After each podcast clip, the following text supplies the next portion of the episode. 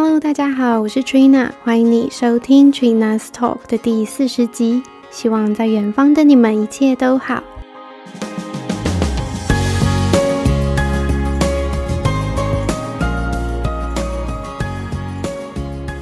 自从二零二一年底买完房之后，我就一直想要做一集来分享我个人的买房经验。不光是因为买房是个大学问，我当初要买房之前呢，也是上网爬了很多文，做了很多功课，然后也有询问一些身边有置产的朋友们，关于他们的一些心路历程，甚至是他们一些买房的细节等等的。若你是有考虑在伦敦置产的人，希望这一集能够稍微对你有些帮助，然后让你有所参考。那这一集大致会分成四个部分。第一个呢，当然就是会谈到我的买房契机。第二点呢，是关于我买房上的一些注意事项以及个人的考量点。第三点呢，就是整体的买房流程加上一些时间线。第四点是 Q&A。我之前在 IG 上有搜集一些大家在买房上的问题，那我会在最后一个部分统一回答。泡个咖啡或茶，准备一些小点心，就来收听这一集吧。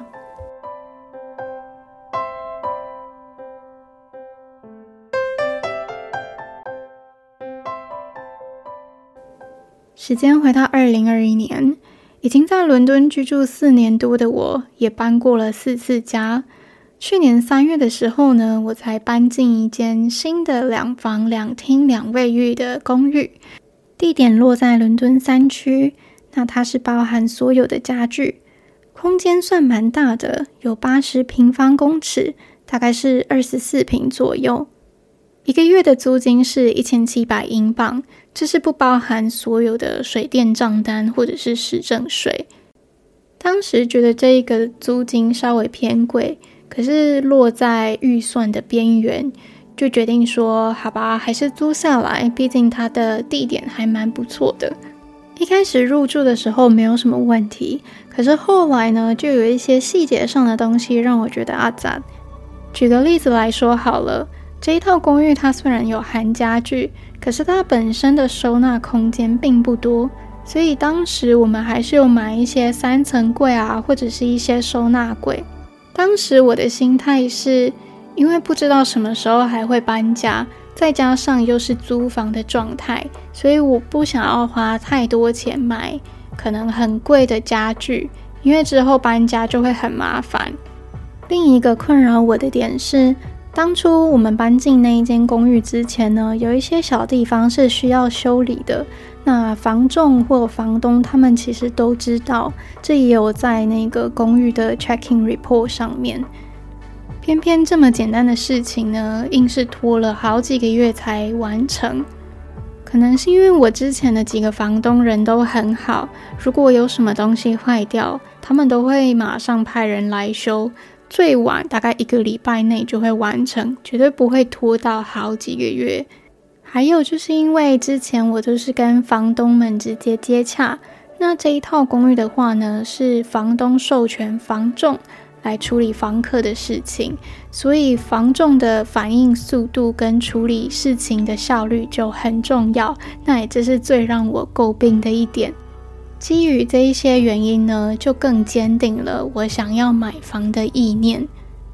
我跟我的 partner 在伦敦生活了几年，那我们两个其实一直都很想要拥有自己的空间。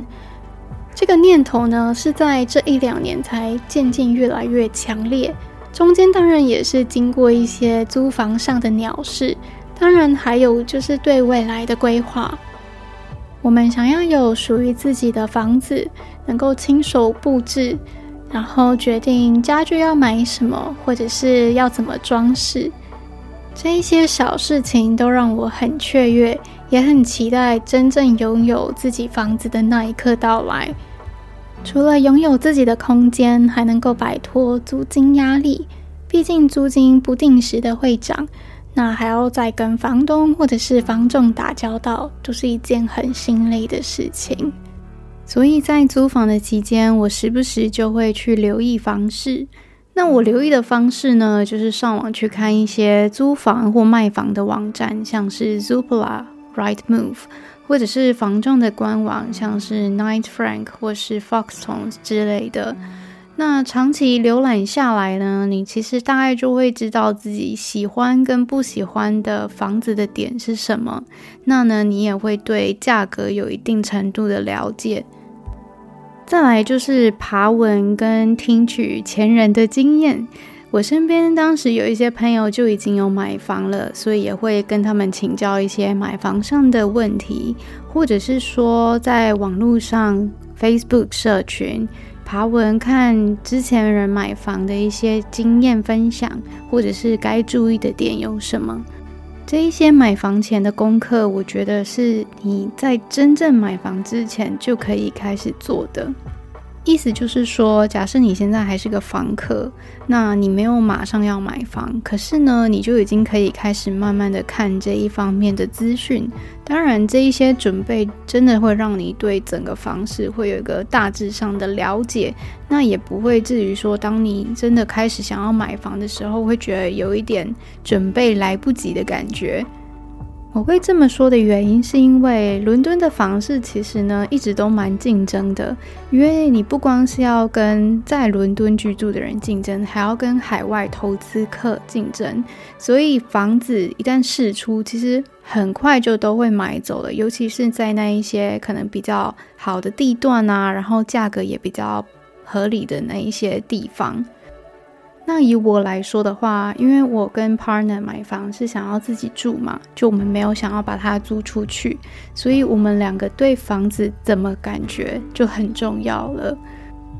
所以当初我们选择房源的考量点呢，就是以我们两个人工作以及需求为主。举一些例子好了，比如说我们希望离住家走路十分钟内的距离就有地铁站。那它至少要有两个种类以上的大众交通工具，就可能可以是地铁加轻轨，或者是地铁加火车之类的。那通勤到公司的时间最多是一个小时。我们想要 two bedroom 的房源，就它不一定要是 flat 或者是 house，只要它整个空间有符合我们想要的平方米数就可以了。当然，最重要的一点是符合我们的预算，而且要有 Help to Buy 的资格。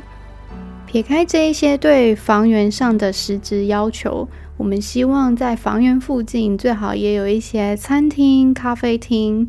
然后重点是我们要觉得这个区域是好的，就是它是安全，然后让我们觉得它的氛围很不错。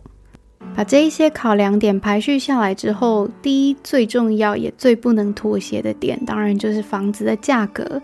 那第二点呢，就是交通方式，因为我们两个人实在不是很喜欢搭太久的车去上班，所以呢，交通会排在第二点。第三点是生活机能，那最后一点是房子大小。因为我跟 partner 认真想过，假设今天房源有符合前面两点。然后房子也很大，可是它附近真的是没有什么可以逛或者是可以吃吃喝喝的地方，那可能就不太适合我们。所以你也可以像我这样，先想四到五个比较大的点，然后呢，再慢慢的 narrow down，想一些细节的部分，比如说生活机能好了。如果这个房源呢，它附近有很多超市，可是呢，并没有什么餐厅、咖啡厅，你可以接受吗？那我后来就是以那一些标准下去找房源，并且呢，我有做一张表格，把自己在意的点在表格的纵轴列出来，像是价格、交通，然后把有潜力的房源放在横轴，再把他们的资讯填入表格，做一个实质性的比较。做完实质性的比较呢，我也会加入一些感性的 pros and cons。这时候有没有去看过房子本身，或者是房源所在的地区就很重要了。因为挑房子除了挑外在部分，当然内在也很重要。假设今天一个房源它符合了你前面所列的那一些实质性要求，可是你对房子本身并没有很满意的话，它也会影响到你的决定。那去看房子的时候，当然就是多问房中一些问题。当然，他可能就已经会先跟你介绍他房子本身的架构啊。但是呢，我觉得你可以问一些比较潜在性的问题，像是，嗯、呃，这个房子它主要是用瓦斯比较多，还是用电？那以及它有没有什么中央空调的功能？这一些是他们可能不会主动告诉你的。看完房子之外，我也强烈建议大家一定要在附近走走，去观察一下周遭的环境如何，是不是你喜欢的。对我来说，房子外部的条件跟内部条件是一样重要的，哪一边失衡都会让我觉得不满意。有一次，我看到了一套很喜欢的公寓，可是我还没有跟那个房仲约时间看房，我就已经先去附近走走看看。到了目的地之后呢，才发现那一整栋公寓是盖在一个加油站附近，对我来说就是一个很大的 no no，所以后来我也就没有跟房仲约时间，就直接把这个房源删去了。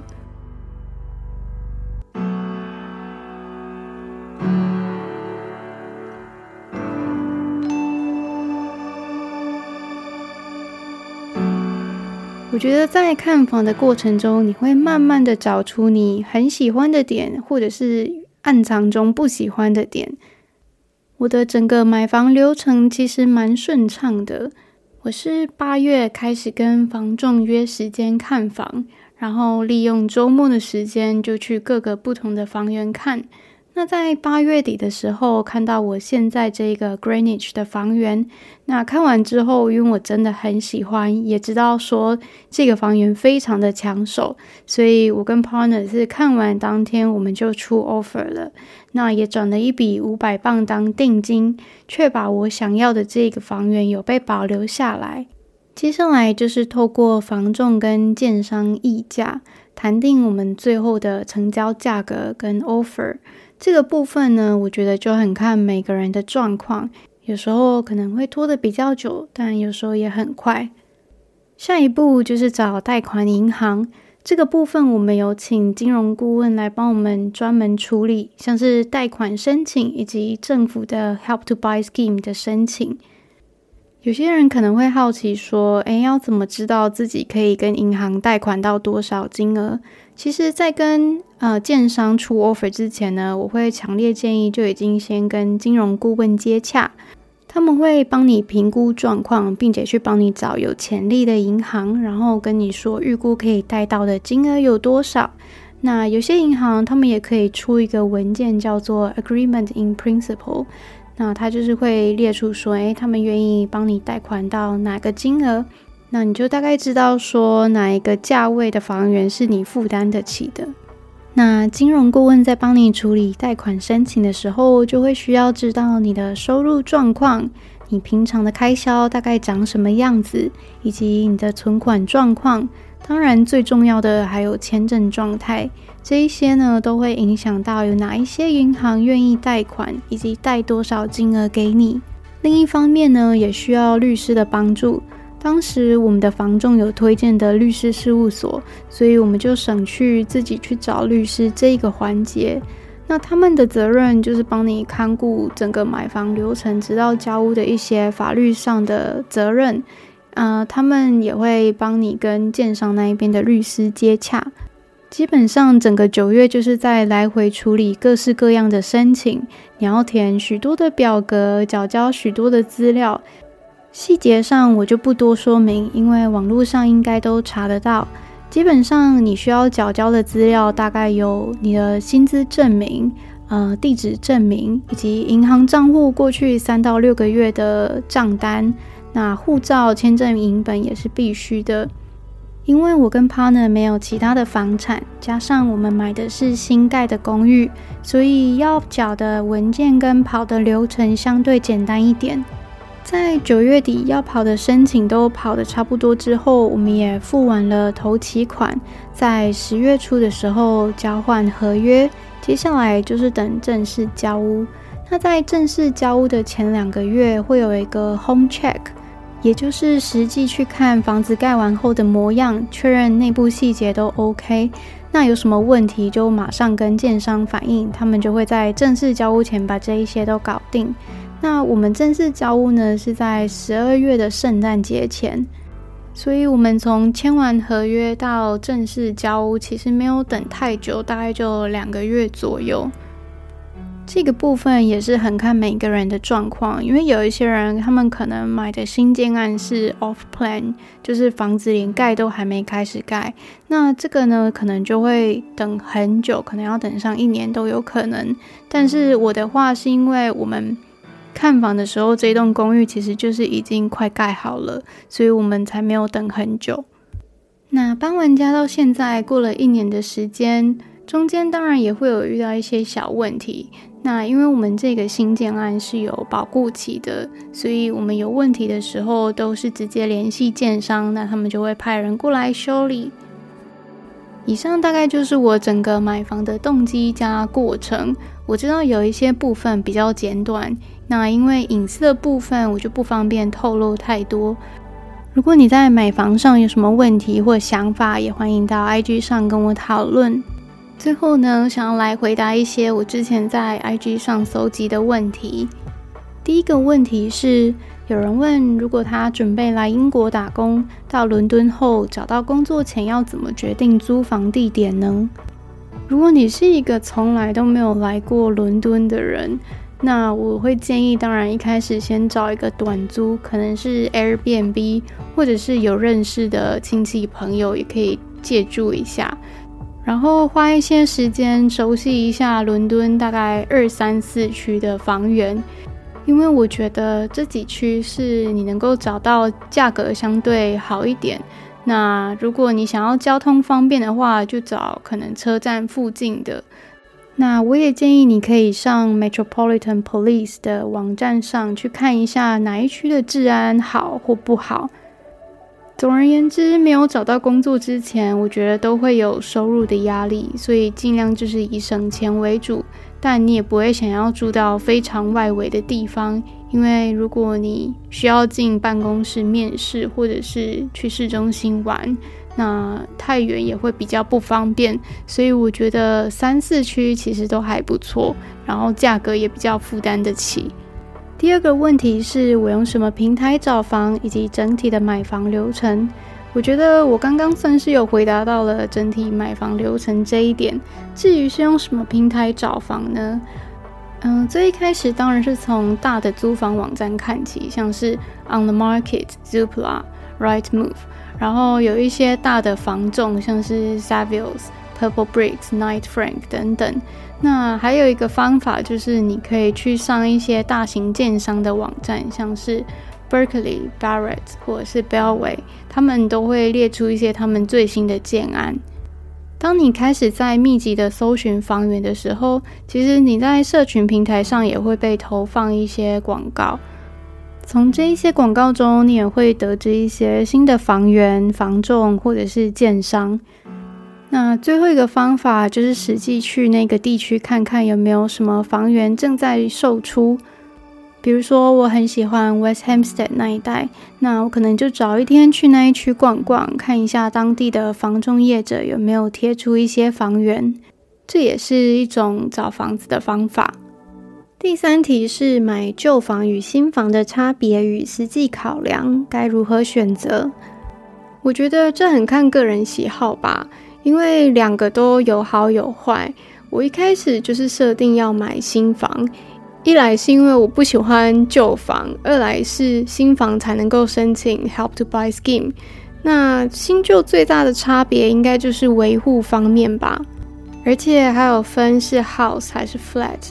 如果是 Flat 的话，我觉得应该算比较好维护，但如果是 House，然后又是老房的话，你可能就要考虑到之后维修的费用。我必须说，伦敦的老房其实并没有比新房便宜，有时候有一些老房甚至还比新房贵很多。尤其如果你想要买的是 house 的话，我觉得你可以考虑说你是想要 freehold 还是 leasehold。Freehold 的话就是你有土地权，那这个基本上在 house 会比较常见。那如果你买的是 flat 公寓的话呢，基本上都是 leasehold 比较多，就等于说你其实并没有拥有那个土地权，所以就很看你个人想要什么样子喽。那有人问说，若买房了可以自己设计吗？其实我不太确定这里的设计指的是什么意思。假设你问的是室内设计好了，也就是硬体装修的部分。如果你想要改造格局动线，或者是重拉水电管线，在公寓的话，我觉得困难度会蛮高的，因为这些都要跟原本的建商讨论过才知道可不可行。那考虑到因为公寓就是很多户嘛，所以我觉得困难蛮大的。那如果你拥有自己的一个 house，你想要改这些东西，应该相对简单很多。最后一个问题是，交房有哪一些注意事项？其实，在交房之前就有 home check，就是在我之前提过的。这时候呢，你就要发挥找茬的精神。当然，这是指新建案的话。如果你是买旧房的话，我不太确定，嗯、会不会有 home check。但是理论上，你要看的东西应该都差不多。就比如说，摸一下墙壁啊，看有没有哪一些地方没有油漆好。然后水龙头跟电器那一些都要试一遍，看有没有运转正常，或是有漏水的状况。我当时 home check 的时候有发现蛮多小问题的，那我都有马上跟建商反映，他们后来就都有解决。举个例子好了，因为我的厨房有一个中岛，那它中岛上面那一块板子当时就是跟下面的柜子没有密合得很好，那我就有跟建商反映这件事情。另一个小细节呢，就是比如说像电源开关的那个盖子，它也没有密合得很好，我就也有跟建商说。所以我觉得真的是细节的部分都不要放过，就什么都去摸一摸、拉一拉，然后电器那一些都要检查有没有问题。那我觉得买新房的好处就是有保固期，所以之后假设又有什么问题，厂商他们也可以免费来维修。那问题回答到这边就告一个段落。总结来说，其实我的买房过程真的还蛮快的。我其实只看了五套房，最后一套很喜欢，我就决定出 offer 了。因为犹豫不决的话，房子也很快就会被别人订走。但是一定要是自己方方面面都很满意再出手，毕竟买房也是人生一件大事，又花了很多钱。说到钱。除了准备头期款外，也建议大家一定要再另外准备个三千磅到五千磅来应付一些隐形的费用，像是律师费、文件手续费，或者是一些意想不到的费用。压力比较大的时期大概就两个，一个是当你出了 offer，然后在等待建商接受的时候；另一个呢是申请贷款，不知道贷款什么时候可以下来。我知道搬家跟装潢也是另一个令人头痛的时期，但没有什么比买到房子还要更来的重要。在这一集的结尾，如果你是有想要在伦敦置产的人，我觉得你可以先问问自己，买房的目的到底是什么？你想要出租还是你想要自己住？如果是自己住的话，你想要几房？是要 one bedroom 还是 two bedroom 还是更多？你的预算有哪一些？那你对房子的要求有什么？我觉得可以趁早开始做准备，并且偶尔留意一下房源的释出，然后房市的动态。最后就祝大家都能够买到满意的房子。今天感谢你收听这一集。若你还没有订阅 Trina's Talk 的话，记得在 Apple Podcast 或者是 Spotify 上订阅追踪，并且帮我按星星。也记得追踪节目的 instagram 那里有我的生活动态跟节目动态。谢谢你我们就下次再见喽拜拜。